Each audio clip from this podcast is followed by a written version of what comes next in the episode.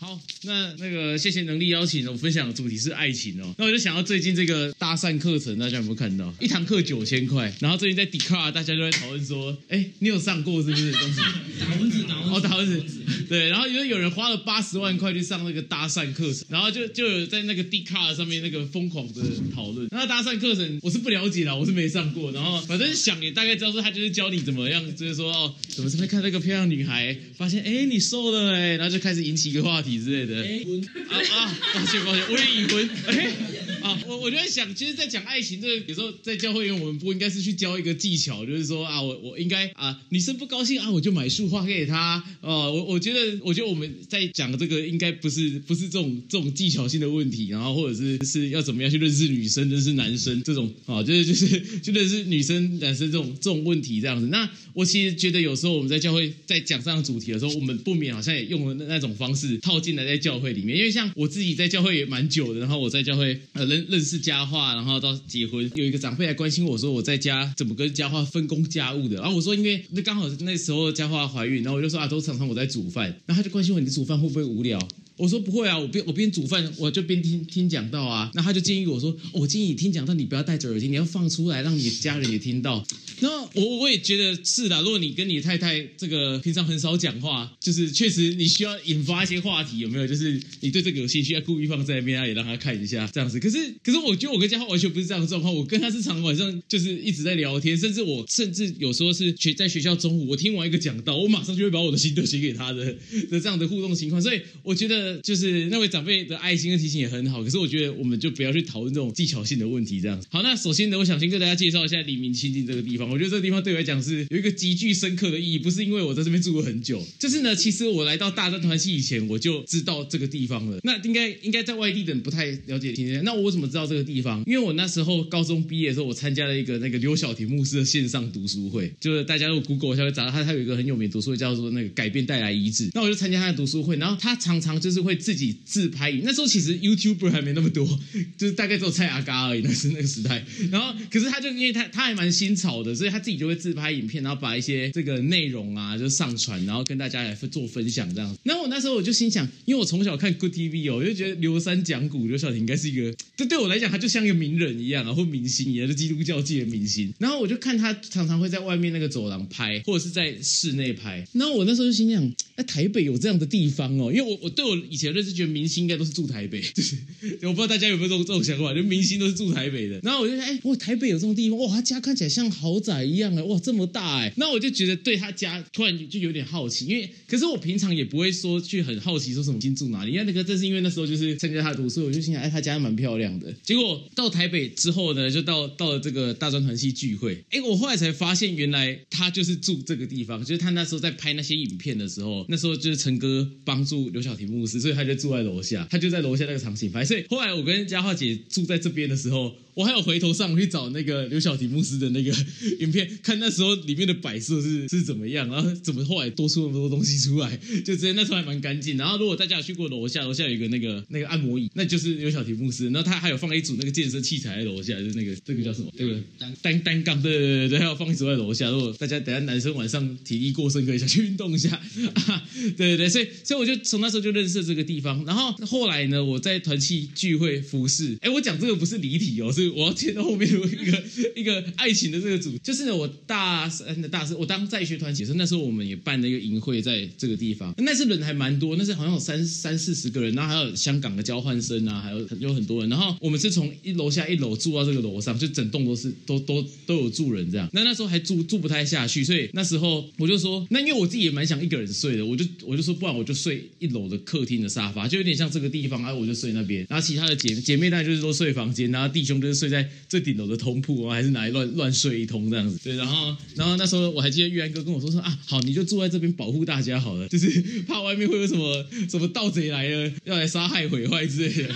先牺牲我，所以我就睡在那边。然后我记得我那时候睡在那边的时候呢，那时候呢，我的灵修组的童工就是佳化姐，她就突然飘过去了。那因为当时带灵修组的辅导呢比较严厉一点，哦，那我我既然讲出来，表示他现在没有在场，所以所以绝对不是秀玉姐啊。然后 这个那就比较严重，我就想说啊，我来。关心一下他的情况，然后我也很很很放荡不羁的，我就直接躺，然后我就躺，我就学学陈哥说，小妹坐那边，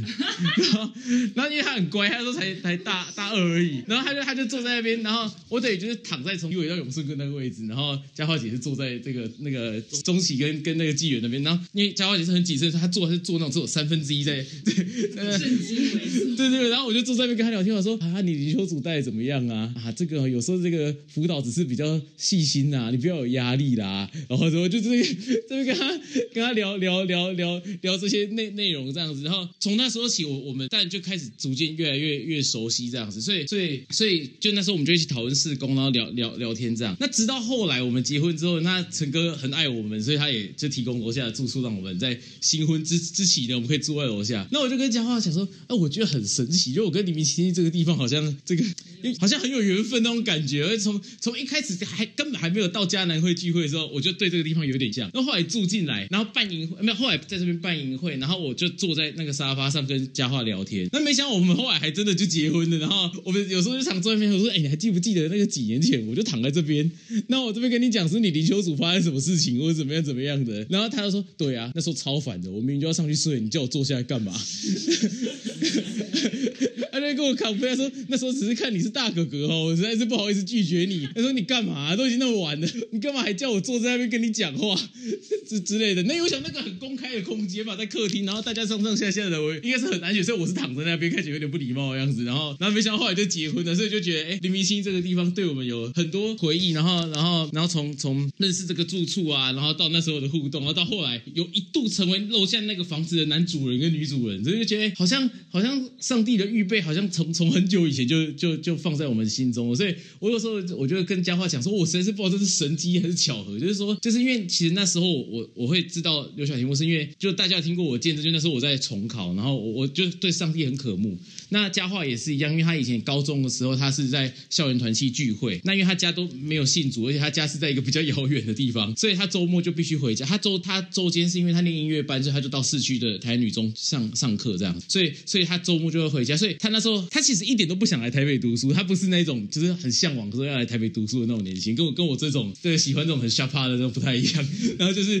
就是他不是那种人，可是上帝又带他来。然后他唯一想到他觉得想要来台北，对他讲很可慕的事情，就是他总算周末可以去找一间教会聚会的，就就就是这样。所以我就觉得很神奇，好像我们我们可慕神的时候，上帝就在很久以前早就预备了很多很多事事情给我们这样子，然后也也让我跟嘉华在蛮年就算比较年轻的时候就可以结婚这样子。然后我们就讲说，那有时候就有跟我跟嘉华会讨论说，哎，说真的哈，我觉得你我们结婚的时候我才二十七岁，你才二十三岁，我我就奇怪怎么有人会觉得我们两个屁孩可以结婚，就是 就是还那么小，然后我也还要读，又不是有什么钱。那他他当然他工作比我稳定啦，因为他他一毕业就是公费生这样子，就就是正式的老师教。可是就是怎么样，就是说照常理判断的，就是说我也常会分享，就是说有时候要结婚，我们男生就会担心说啊，我要五子登科之后，我才可以去追求这个女生，然后这个女生的爸妈才会放心把她的女交给我之类的，就是我们一般的想法这样。所以很多男生可能压力就会很大，就是说啊，我要先赚钱，先努力啊，有有足够的钱呢，我才我才爬得到那个小姐之类的那种那种感觉。那所以有时候我们就常开玩笑说，对啊，我觉得你，所以我我我在婚礼的时候谢亲恩晚，就是如果大家是有参加婚礼，是我我我跟我爸在谢亲的时候，我我还蛮蛮难过的。可是我难过点其实不是因为跟我爸，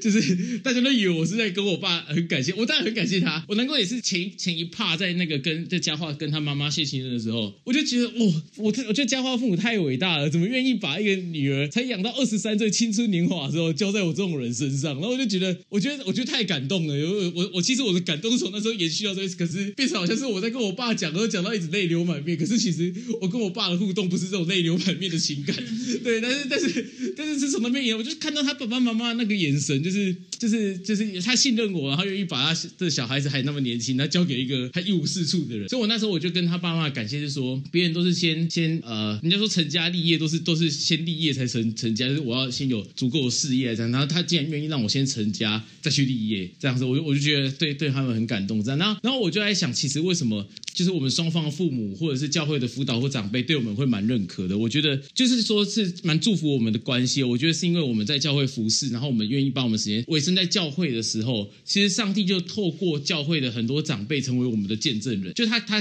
他，我相信，虽然我我不是觉得自己已经够成熟，可是至少在教会我处理服饰、处理各样的事情，其实长辈对我们有那种认可。所以当佳桦邀请他的妈妈来到台北聚会的时候，其实当时他就也是透过教会整个环境去观察我这个人，然后就会听到像啊曼玲姐说啊，敌军那个弟兄是怎么样啦，陈哥说我是怎么样啊，听永顺哥说我是怎么样啊，那看我跟教会的人的关系，对我有有一个信任这样。然后然后相反的也是一样，就是说说我我我第一次我还记得我怎么介绍佳话给我爸妈，我是拿他写的灵友给我爸妈看，就我拿就因为这个很很灵友就是个公开的刊物嘛，那我就觉得就是说就是就是我觉得上帝透过团契真的是可以很深的去祝福两个人的关系，然后透过团契的我们在这里的成长，其实父母会双方的父母或家长对我们那个信任感就会透过团契的不管是同才或长辈去建立起来，所以我我也在想，就是这是用理性分析去分析上帝的恩典呐、但是上帝的恩典是超越我们理性的想象。可是就是我我试着想去理解一下这件事情，说我觉得是因为透过教会这个环境，然后让我们双方的父母对我们是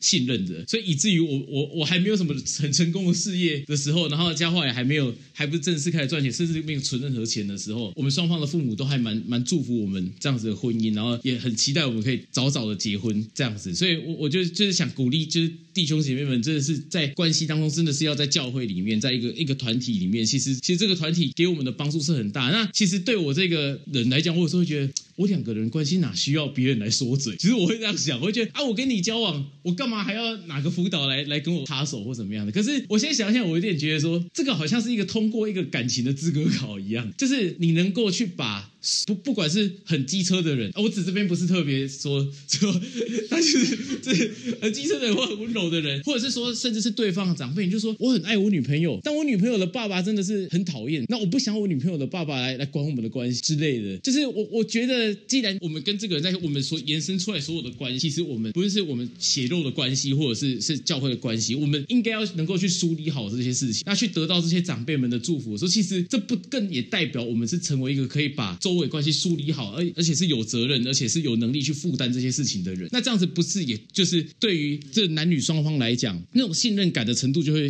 就就会是更大的。可是如果两个人交往的时候，常常就说不要，我不跟你爸吃饭，你爸每次来哈都在边管我，在那问我收入多少，我是怎么样就很烦。那如果只是这样子，其实对那个女生或者是对那个男生来讲，也会变得很没安全感。所以对我来讲，我觉得我不会去 complain 说为什么我们的关系要由什么长辈来给我说嘴或者怎样，我反而觉得那是一个去让我们们一起去去处理这个挑战，去把这个关系梳理好的一个机会。那这样子梳理好之后，其实男女双方的那种成熟度会会提升，而且彼此会那种信任感是越大的，而不会那种担心说啊怎么办啊？但是我还是必须跟我爸爸吃饭，我也必须跟我这个很重要的辅导吃饭啊。可是我的老公会不高兴，或者我的男朋友会不高兴，那、怎么办？那这这个这个这个裂痕其实就慢慢的就就变大了。所以我就是觉得第一个我很想鼓励大家，就是如果你开始进入一个关系，一定要在教会里面，然后在在双方家长都知情的情况底下，那你可以把它当做是一个一个一个资格考，你们一起去面对，吧你们所延伸出来的关系去把它梳理好。我觉得这很重要。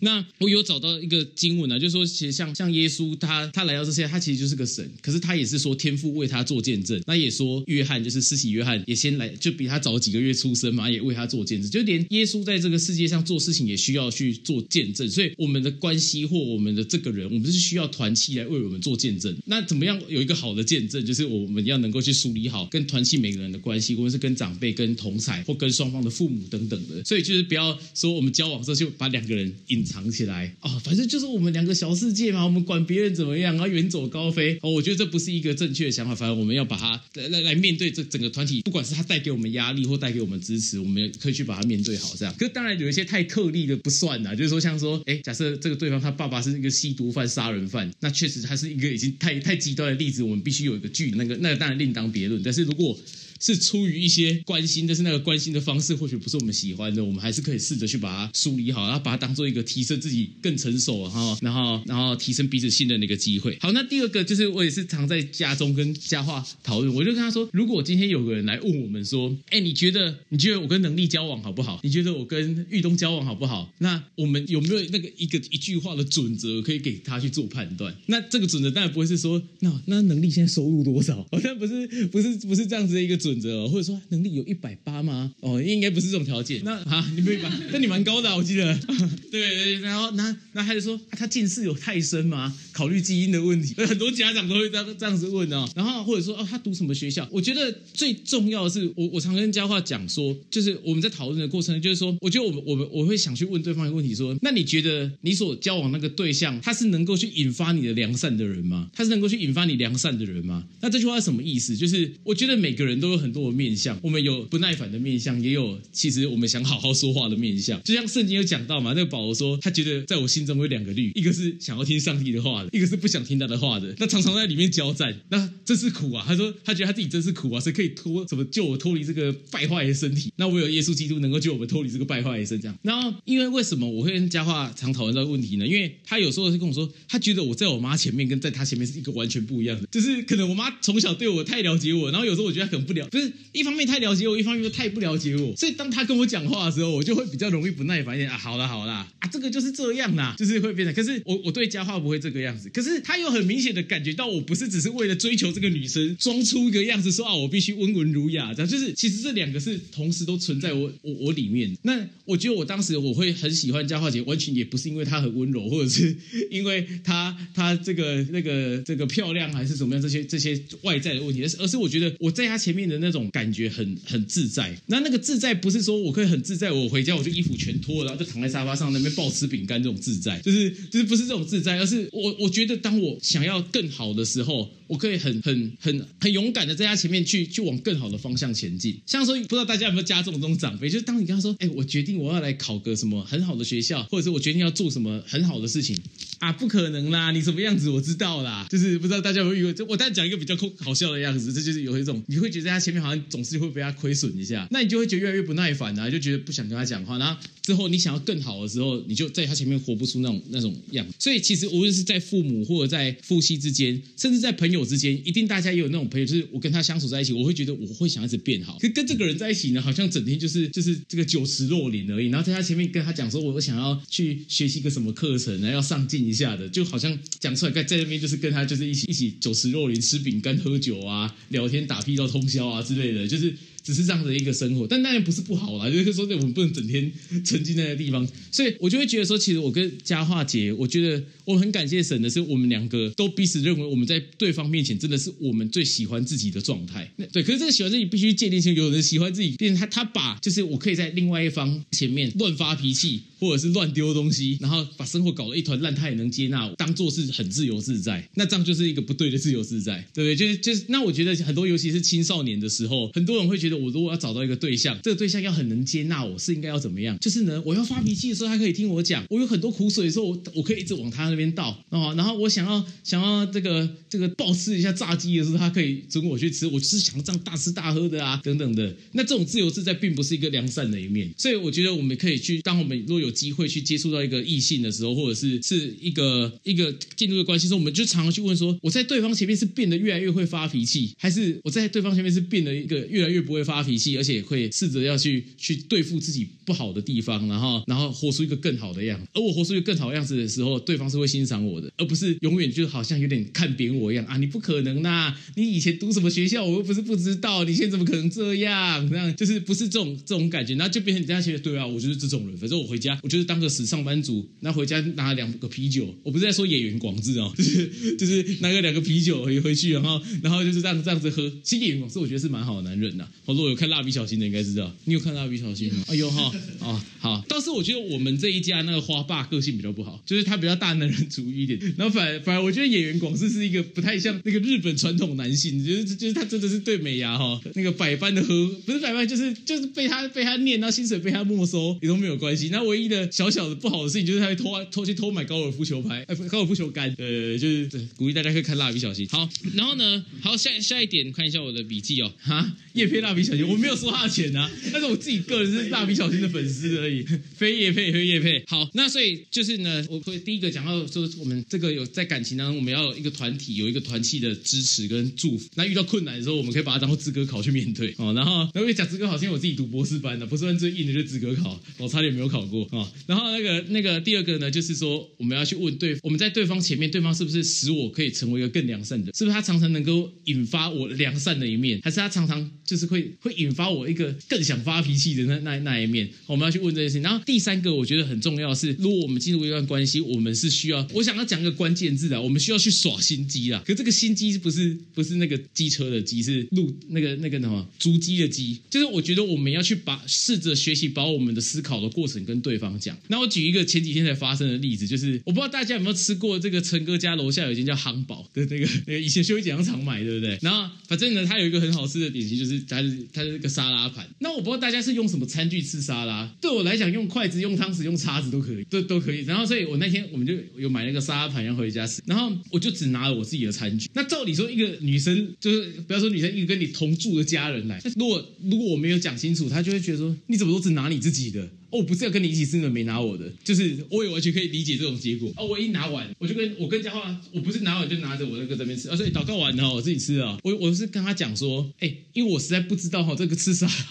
是要用哪一种餐具去吃，我也不知道你，因为我自己有点不知道，我也我也甚至不知道自己要用什么餐具吃，因为那看起来好像汤匙也可以也可以捞，然后那个 fork 也这叉子也可以去插啊，筷子也可以，我就觉得好像都 OK，所以我就跟他说，哎，对不起，我没有帮你拿餐具，因为我实在不知道你会比较 prefer 用哪一种餐具来。是这个沙拉，那我想讲这样，就是你的同住家和你的情人是不会生气，因为他因为我们相处久了，我们知道彼此的生活习惯，我们也不是那么常说去吃西餐，有没有？沙拉奶，然后这边右边是有还有大中小的叉子，有没有？这只是吃优格的，哎，优格不是用叉子，还有一个小汤匙，这是喝汤的。我们也不是这种习，就是也没有这种习惯的人啦，所以所以就是变成那，所以我意思是说，其实我们可以试着去把我们思考的过程，去很诚实的讲出来的时候，其实我们就不会去受限于那一个。结果，可是我所谓结果就是说，到底你有没有帮对方拿餐具这件事？可是当然，像是说我认知的那种商业的搭讪课程，就会说啊，你拿的时候要帮对方拿一份啊，或怎样？我觉得完全没错。可是我觉得它不是一个真正就是完全就是说这样做就一定是对的。那如果我今天我习惯用汤匙吃沙拉，我帮嘉焕拿了汤匙，可是他明明在用叉子吃的，他可能很有气质，他对那个西餐是很有讲究的。那我帮他拿汤匙，不是反而我们等一下要多洗一个餐具，不是更麻烦吗？对不对？所以，我我觉得更。重要的不是我们最后要怎么做，而是我觉得我们要学习去跟对方讲我是怎么思考的，让对方能够去知道你的那个心机，那个你你心在就是那心在你的心思在你的心里面走过的那个足迹是是怎么走的？因为其实因为我就想到，其实像像像像我爸，我爸前阵子呢跟跟我妹呢有一个小小的冲突，因为我们回家的时候呢，这个我我我爸妈啊，我妹都很喜欢抱我们的小孩子，然后我妹就说啊，我先抱着，然后那个那个让我们先吃，然后我们吃完，我爸就吃吃很快吃完，他说来我来抱，然后可是他去抱的时候呢，他的碗筷全部洒在那边都没去收，然后我妹就有点不高兴，说你可不可以先把你碗筷收一收？那等于是其实我爸不是不收碗筷，而是我爸说看见的点是他希望他他怕我妹饿太久，所以想回去跟他换手。可是呢，毕竟我爸是比较年年长的男男人的，所以他他就比较没有去讲出他这方面的心思，所以他当下就跟我妹有点冲突，他觉得说为什么你都要在那边计较我这种这个有没有收碗筷这种事情呢？而我其实是想要就是去就是希望，因为大家已经快吃完了啊，大家我相信如果到用餐时间，然后大家在那边吃的很好吃，啊，你还在这边抱着小孩子会就是肚子会饿，希望快快点可以吃。那我妹的感觉就觉得说你为什么都不把你的碗自己先收好，然后要找这么多理由不收你的碗，就是他们两个就有点争执这样。所以，但是我我后来有帮他们就是就是了解彼此的想法啦，所以我就跟我妹妹说，因为我爸是真的，他他就是当当时只只看到说这收这个碗筷大家可以帮忙做，可是抱小孩子他快点帮他抱，他就可以就是让我妹快点用餐这样。所以我觉得其实很多的冲突是来自于我们没有把我们的思考过程去讲清楚，而不是你最后有没有去去帮忙对方，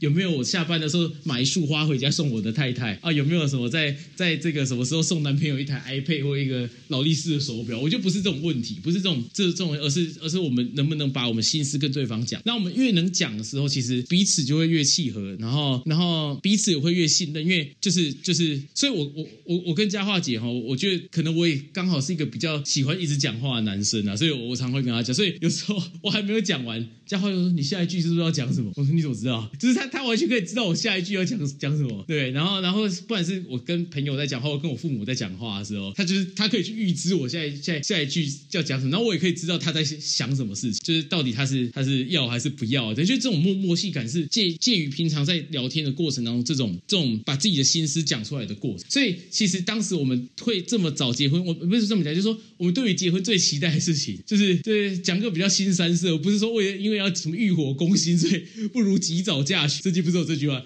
就我们我们不是 care 这件事情，不是哎也也当然不是不 care 这件事情，这件事情很重要，不然我们现在有小孩子，但是就是我觉得当时让我们最期待的是，我们总算可以躺在床上聊天聊到天亮了，因为这个有交过男女朋友应该都知道，那个就是睡觉前现在现在有赖嘛，然后讲讲视讯啊等等的，就是可是那个总是有点隔阂。那当然，因为我跟佳桦都都在教会里面，然后所以我们也不是有那种。就说哦，先同居还是什么？我们我们我们对于这个我们是是是有持守的，所以就觉得哎，我们对于结婚最期待就是我们可以就是聊畅谈，没有 就是可以好好的聊天，那不受时间的限制这样。这是我我觉得很鼓励大家，就是说跟对方交往时候可以，这是多多的去谈的话，而不是说啊我们交往我们就是去就是怎么讲，就是说哦好我们就看电影把这个时间杀掉或者这样。但看电影可以引发话题，我觉得也很好。可是我觉得更重要是我们两个两个人可以坐下来好好的聊天，那把彼此心思讲出来。我觉得这个可以帮助我们认识自己，然后也能够去认识彼此，然后对对方是放心的。那我也觉得这在圣经里面常强调我们要诚实的这个这个品格有有关系。其实诚实不是只是就是就是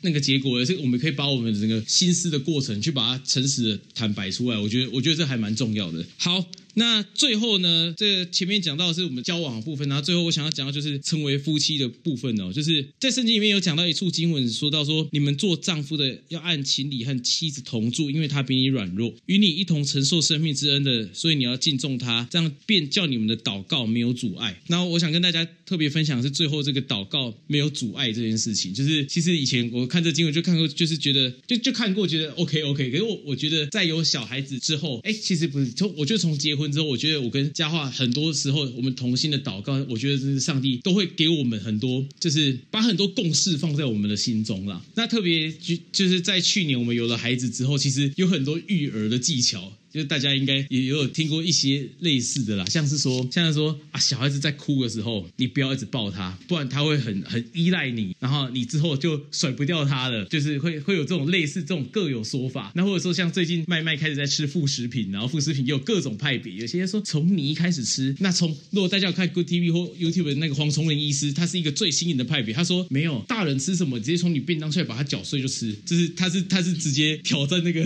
他说啊，小孩子到四五个月。胃肠跟大人基本上已经有八十 percent 到九十 percent 是一样的，所以他他是一个，就反正有各种说法这样。那长辈当然也有各种关心的的的，就是说啊，怎么教小孩等等的。那我跟嘉浩我们常就是一起祷告说，求主帮助我们，真的就是我们不要去 follow 那些规则，但是我们求主让我们有个敏锐的心去发现小孩子的需要。所以突然一开始我们也就说啊，小孩子不要抱啊或者怎样，可是其实没有他这边哭，没有特意去抱他这一两天呢。到第三天有一天我从学校回家，我们就一起讲了一件事情，就说我觉得小孩子要抱。我说为什么？我就说，我就说应该要抱他，让他有足够的安全感之后，他反而才能够独立的去独处。可是当他从头到尾都没有安全感的时候，他怎么可能有本事去去独处这样？所以我们家真的是像那天耿丽姐跟我们说的那个报报警处理，就是就是就是他只要哭，我们一定是抱他的。可是然后然后后来呢？我我看刘子君牧师的一本书，他有写到这件事情。他说他有三个小孩子，然后前两个小孩子他们就是奉行这个这个哭不要抱，要建立他独立的的这样子的养育模式。所以就是整晚都哭到好像好像家暴一样，就是小小孩子。然后他说，直到第三个小孩子是他的岳母来到他的家中，那跟他讲说，他觉得小孩子哭就要抱。他说要让小孩子从小长大的那个回忆是比较多有有爱，然后有笑容的，而不是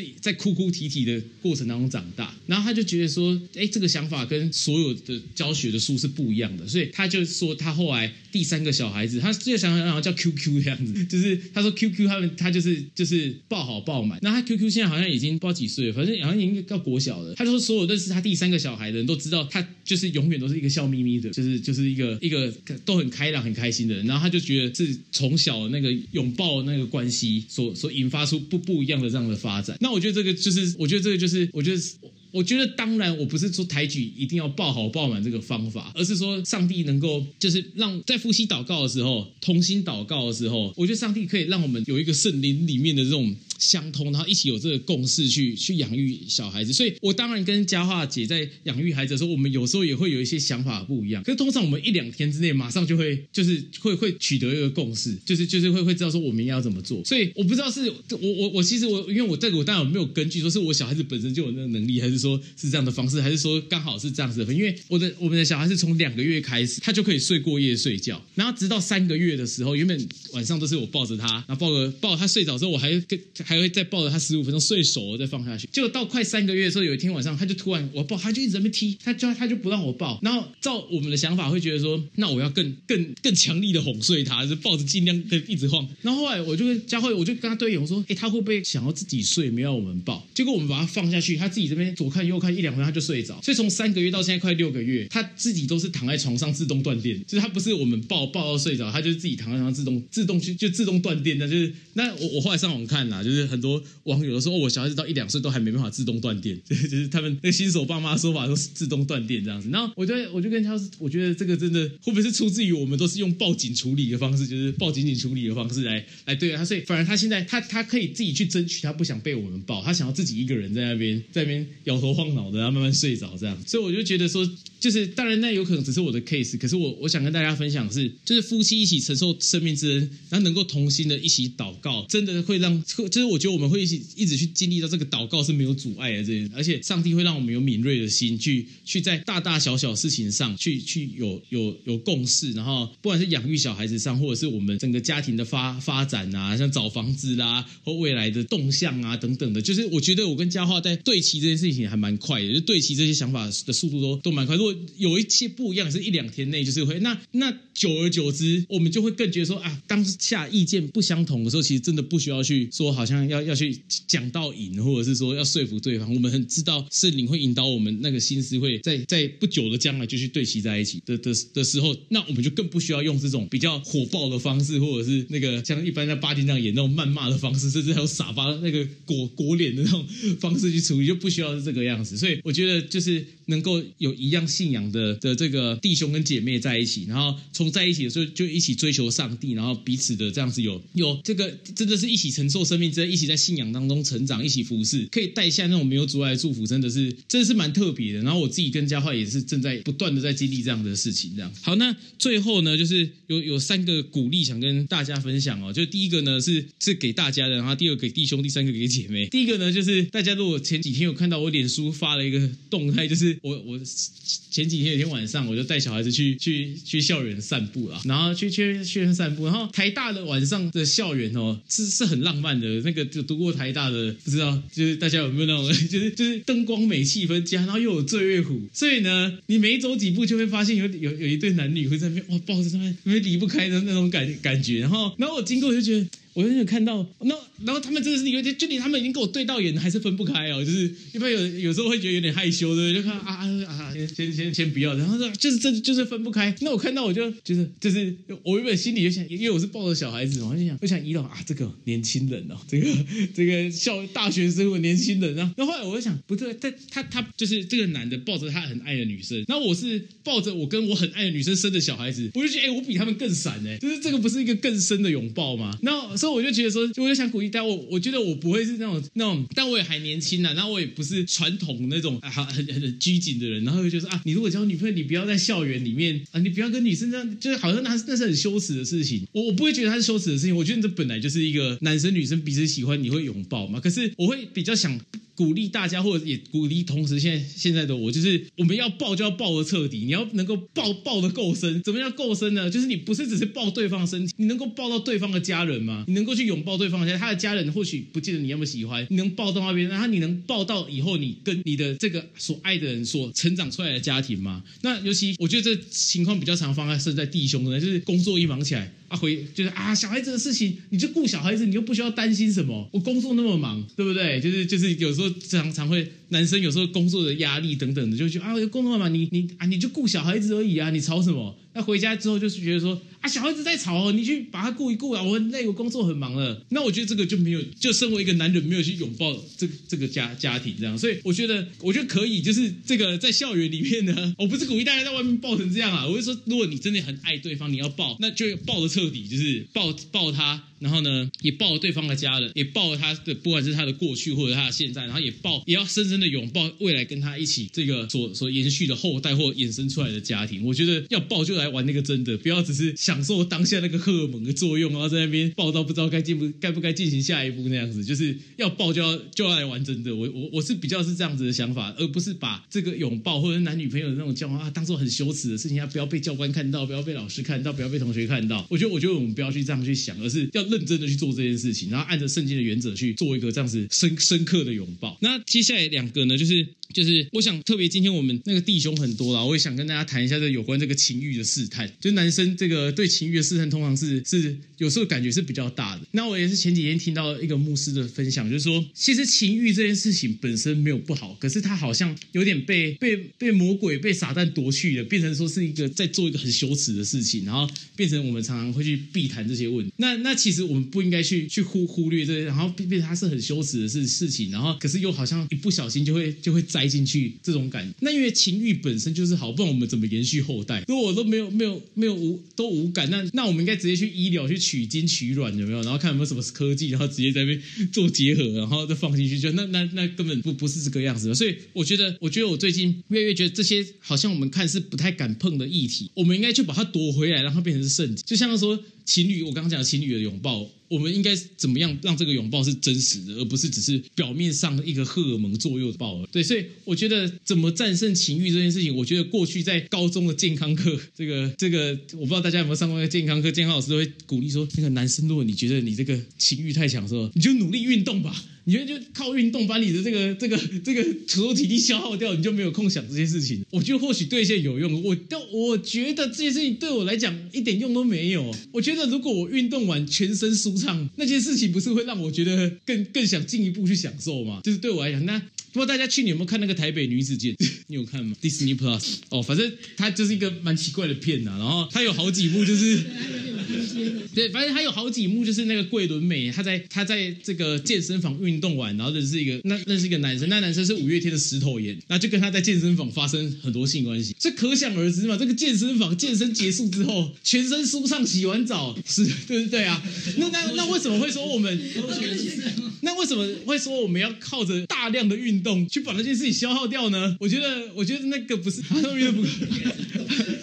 对，我我我我我觉得我们不不能靠意志去消耗这件事情。那当然，我觉得我现在分享这个不是说我完全战胜这件事情，因为我今天如果走在公馆夜市大夜市，那个招牌有个韩国女星很漂亮，说真的，我也是会多看两三眼啊。就是我我一样，我看到我 还是我我不会很圣洁说啊，我现在是要去江南会大家团聚会，我很圣洁。那个人那眼睛前面那个我不看哦，我我我我我不看，对啊。然后然后就就就是就是我我我我我也还做不成那样子。可是可是我觉得对我来讲可以帮助我是，我会去想到说我的这个心心思意念会会会会去对不起我真正爱的那个人。我我我不想要只是为了一个表面眼目的情欲，然后去去去伤害到一个我我更深爱的人。那加上如果更深一步，像说婚前性行为这件事情，当然我觉得就我我也常跟很多弟兄姐妹分享，有时候我们以前会说啊，你婚前性行为后面就会比较不美满。啊，有时候你婚你婚前守贞后面就比较美满。说真的，我觉得这只是一个比例的问题。甚至我常看到我大学的同学。婚前就同居好，婚后也超美满的哈。反而有时候我觉得我从小到在教会看到教会的人的婚姻也不见得那么美满啊。所以这件事情我就觉得它不是一个真理。那我会觉得可以帮助我不要在婚前去尝试这件事情的一个原因，是因为我觉得我想要去敬重我未来真正成为我太太的那个人。因为我我还没我我今天还没进入婚姻，我就不确定这个人是不是我太太，所以我想要把这个这么亲密的一个互动，去留给最后真正成为我太太的那个人。我我会这样子想，而我会决定现在我不要去尝试这些事情，不要去冒。这种风险有可能去去去伤害到我未来真正成为我太太的那个人。我的想法是这样子啦，就是说这个是一个观念的改变，而不是只是靠体力上的一个消耗，然后彼此的抗衡。我觉得那个就有点只是像说，我很想吃炸鸡，那我我今天我知道吃炸鸡不好，我就一直去狂吃一些地瓜，吧自己填超饱，有一天一定会崩溃，你也是会去吃炸鸡的，就是就是不不是。可是如果你是为了健康的问题，你真的因为吃完炸鸡，你嘴巴会破的一塌糊涂，然后会会长一堆痘痘，为了健康的问题，我们就比较容易去拒绝吃炸鸡。那要不然我也试过啊，我我避免吃炸鸡，然后我每天去买那个咸咸水鸡，买一堆熟食吃。上次就我已经忍了一个礼拜，我今天非得要暴吃一波炸鸡，就是我要点那个肯德基 XL 套餐，对不对？就是就是一定会，所以我觉得不应该用力量去彼此的去去抗衡衡这件事情，而是要在观念上转变。像他说我们愿意拒绝吃炸鸡是为了健康，那我们愿意去拒绝情欲的试探是为了去真正去深爱、去敬重未来成为我的太太的这个人，这样子，那我们就可以尽量去避免。那我们要知道，就是我们当我们在教会是弟兄，我们就算有情欲发动的时候，我们要去想这件事情有点危险，但是它并不是不好的，不要觉得它很羞愧，不要觉得这是一个很很很很很羞羞愧的事情。我我讲一个有一点比较不是夸张，也是真实的笑话，但是我我也想坦诚跟大家讲，有一次呢，我经我我刚刚所举例人戴眼镜，我也是经过人戴眼镜，他就出现一个广告，他说我们卖的产品这个那个什么呃这个什么呃什么什么超薄，几乎没有感。对对，可是我当下想我说，我想人戴眼镜怎么都开始卖保险套啊？对对，我我有想到这件事情，然后我就觉得我我想法，但可能队友可能很误会还是怎么样，就是我瞬间想到什么，那我还传讯问其他话，说怎么人眼镜卖的？他就跟我说，他就说那个明明是隐形眼镜，然后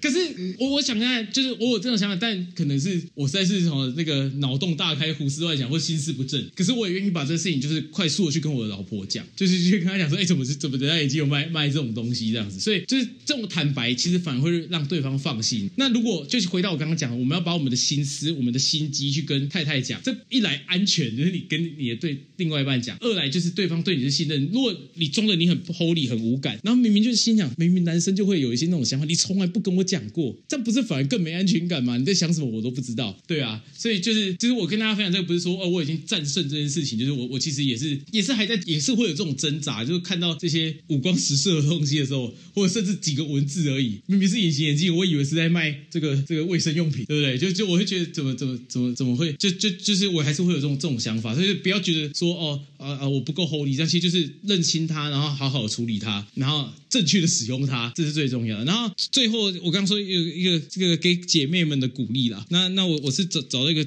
经文，如果大家有空可以回去去看这个箴言的三十一篇哦。他他一开始第一句应该，哎不，他前面有讲到，哎第十节有讲到，哎第一节第十节，他就是有讲了句，应该大家很熟悉，就说才德的妇人谁能得着呢？她的价值远胜过珍珠。那他后面讲了一系列的东西，在讲这个女生是怎么努力的工作，然后怎么努力的，就是说周济穷人，然后怎么努力的去跟邻舍连接，然后最后讲到说艳丽是虚假的，美容是虚浮的，我有敬畏耶和华的妇女必得称赞。然后我就在想说，这世界上有时候会教导我们说啊，女生要装的很柔弱啊，装的很乖巧哦，男生才会喜欢我，才会喜欢我们这样。可是我觉得圣经的原则不是要我们装的很柔弱，圣经的原则不是要我们好像装的很没用这样，然后让男生可以对我们觉得楚楚可怜，然后我就依偎在旁边。如果这个男生是因为这样子爱上姐妹的话，那我想这个姐妹之后被当笨蛋，你也不要去怪别人的嘛，对不对？你一开始就是装笨让人家认识的啊，对不对？那那我就觉得圣经的教导很好，就是他讲到女生，大家如果可以去看真言三十，因为女生她怎么样把工作处理的好，那怎么样又可以去周济求人，然后帮补穷人啊，然后等等等等的，就是就看见他是很有能力去做很多事情的。那这样子，他写到说这是才德的的妇人，就是就是我觉得这个就是也是鼓励姐妹啊，我们在在工作当中要认真，然后在人生上面要认真。呃呃，然后我觉得这样子你能够吸引到的弟兄，他就会是去欣赏你在认真的这一面里面，或者是你的聪明，然后你的内在的这这个部分，而不是只是因为啊你很漂亮，你很柔弱啊。漂亮其实说真的，看久了不是看久也会腻啊，就是漂亮也还有其他漂亮的，没有人能够宣称自己是绝对世界第一漂亮的啊。像我觉得林志玲很漂亮，我同时也觉得其他明星很漂亮啊。我我我不会就是不会，因为我觉得你那我就觉得其他女性都都不漂亮，对不对？然后这样的观念，其实我一开始听到是从那个前阵子也引起这个基督教很多华人的这个网红伯恩，我常会听他的 podcast，就是那个讲喜剧那个伯恩，他就有讲到他的感情观啊，他就说他他就是讲到说他不喜欢，他说他说如果一个女生是因为装笨，他就讲我刚才讲，如果你是装笨让男生喜欢你，那以后他把你真的当装笨蛋，你要怪谁？所以他就说装笨的女生，她她她是她她不会喜欢这样的女生，她喜欢那这样一个女生是可以跟她对话，可以不是在在她的工作上，在她的思想上去跟她进行这样子对话跟交流的女生这样子。那我听完我也觉得很有感觉，就马上转贴给嘉华听。我说哇，这个就是就是，我觉得跟我的心情很像。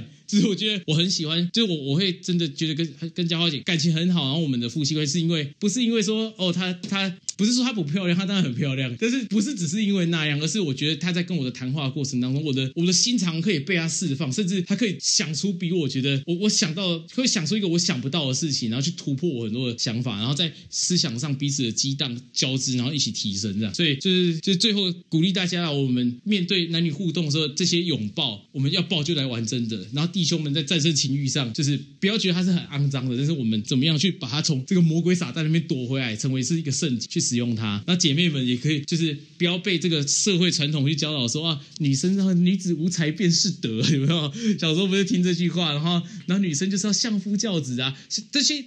相夫教子绝对没有错，可是更重要是我们自己的的内在，我们的工作，我们的连接，我们关系的处理，就我觉得这件事情处理起来，甚至可以是比男生能力还更好。那这样子男女之间彼此的互动，我觉得那种关系是更健康而且更丰富的。这样好，所以以上跟大家这个做这样的分享，然后把时间交给能力。